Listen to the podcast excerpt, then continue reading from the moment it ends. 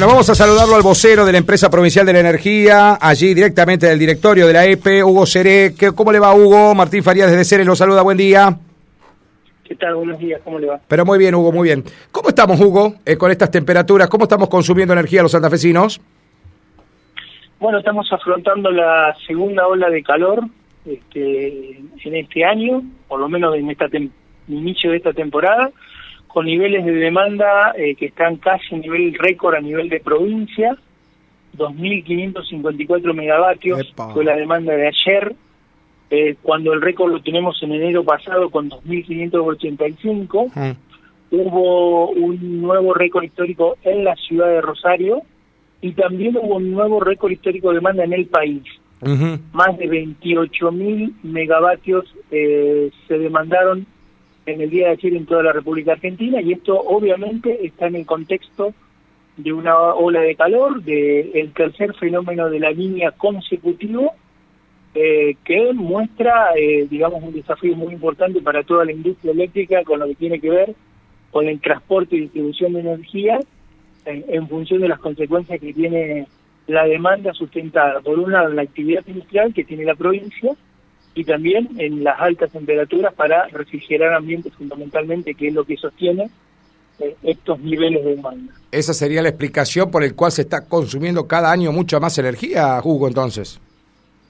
Sí, por supuesto. Mm. la incorporación de, eh, de equipos, la incorporación de nuevos electrodomésticos, Mm. eh, y eso está dado también por la por los niveles de, de consumo que se están viendo. Eh, eh, nosotros vemos, eh, le doy un dato, en la ciudad de Rosario la semana anterior vimos un cable subterráneo en el centro de Rosario que había tenido una demanda extraponencial con respecto a otros años y esto está fundado fundamentalmente en la este, incorporación de equipamiento Claro. la no denuncia muchas veces de algunos inmuebles cuando se trata fundamentalmente de algunos nuevos emprendimientos que no hacen la correcta eh, info- no, no nos dan la correcta información de eh, la, la demanda que van a tener, o sea, de la potencia que van a requerir uno construye eh, infraestructura en función de los pedidos que recibe. Claro, de la demanda. Ahora, eh, Hugo, eh, Hugo, ¿cómo está el sistema? Eh, ante estos días, ¿no? Uno se persigna. Acá anoche tuvimos, les cuento, tuvimos un corte repentino de energía en gran parte del departamento de San Cristóbal. Fue cerquita de las 22 horas, pero fue rápido, digamos, duró 10 minutos, 15.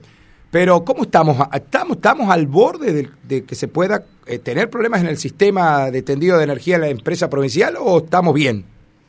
A ver, en noviembre ustedes seguramente habrán informado a la población que la provincia, a través de la empresa provincial de energía, operó un 10,5% más de energía Sí. que en noviembre del año pasado.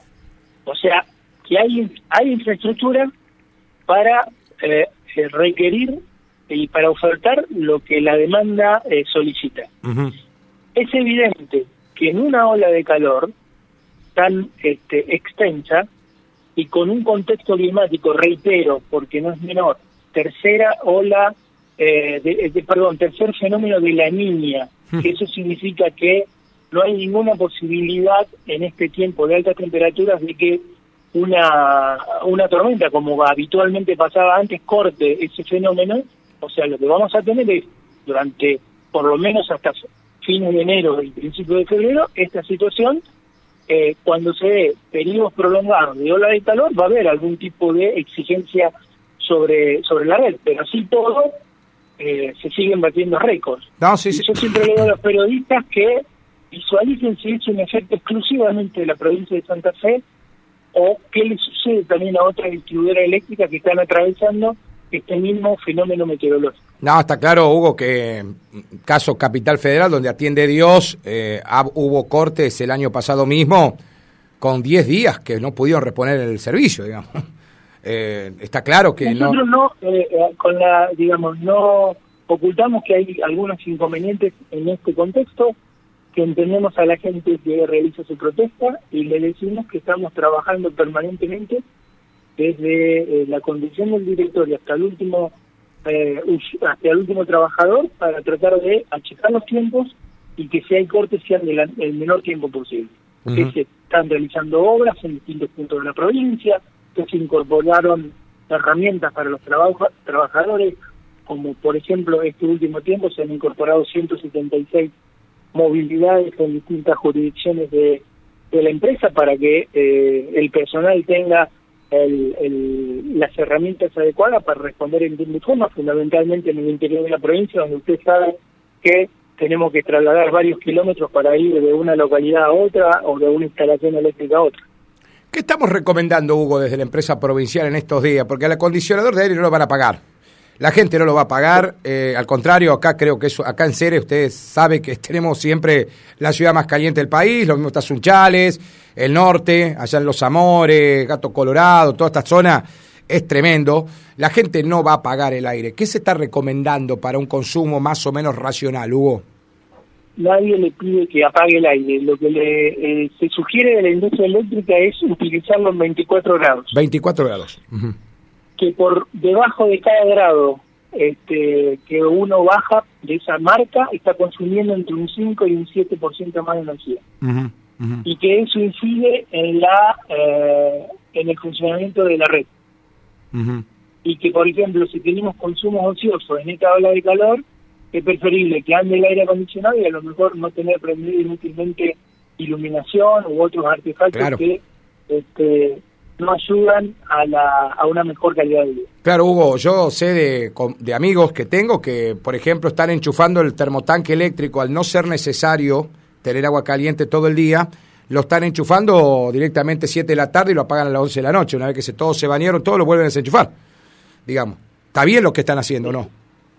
Claro, o sea, es lo que nosotros decimos es un, consumo eh, que sea inteligente. O sea, si ponemos el, aire, por más que uno cuando tiene calor llega a su casa y trate de ser lo más fresco posible, este, pero si ponemos el aire a 22 grados y después nos tapamos, Mm. Este, la verdad que no es una utilización inteligente eh, del, consumo de energía eléctrica. Si uno sabe que un vidrio afuera hace 45 grados, hay un vidrio de 3 milímetros y quiere que adentro haya 20 grados, el esfuerzo que hay que hacer desde el equipamiento y la red es muy importante.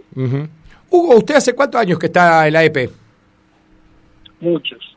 Muchos. Más de 35. Epa. Hugo, ¿Cómo toma estos comentarios que salió a destacar la oposición? No sé si a usted le interesa lo político, pero digo, salieron... No, no me interesa lo político. No, no, no, porque... Simplemente eh, vi mucho, vi de todo eh, eh, y no, no debo hacer ningún comentario. Está bien, está bien, está bien, porque digo, hoy, hoy todos desde la oposición principalmente se tiraron contra EPE por algún temita que hubo que hubo en Rosario, por eso le preguntaba si usted es un funcionario de carrera dentro de la EPE. Por lo que vi, por lo que vi, me parece que no tenían buena información. Ah, bien.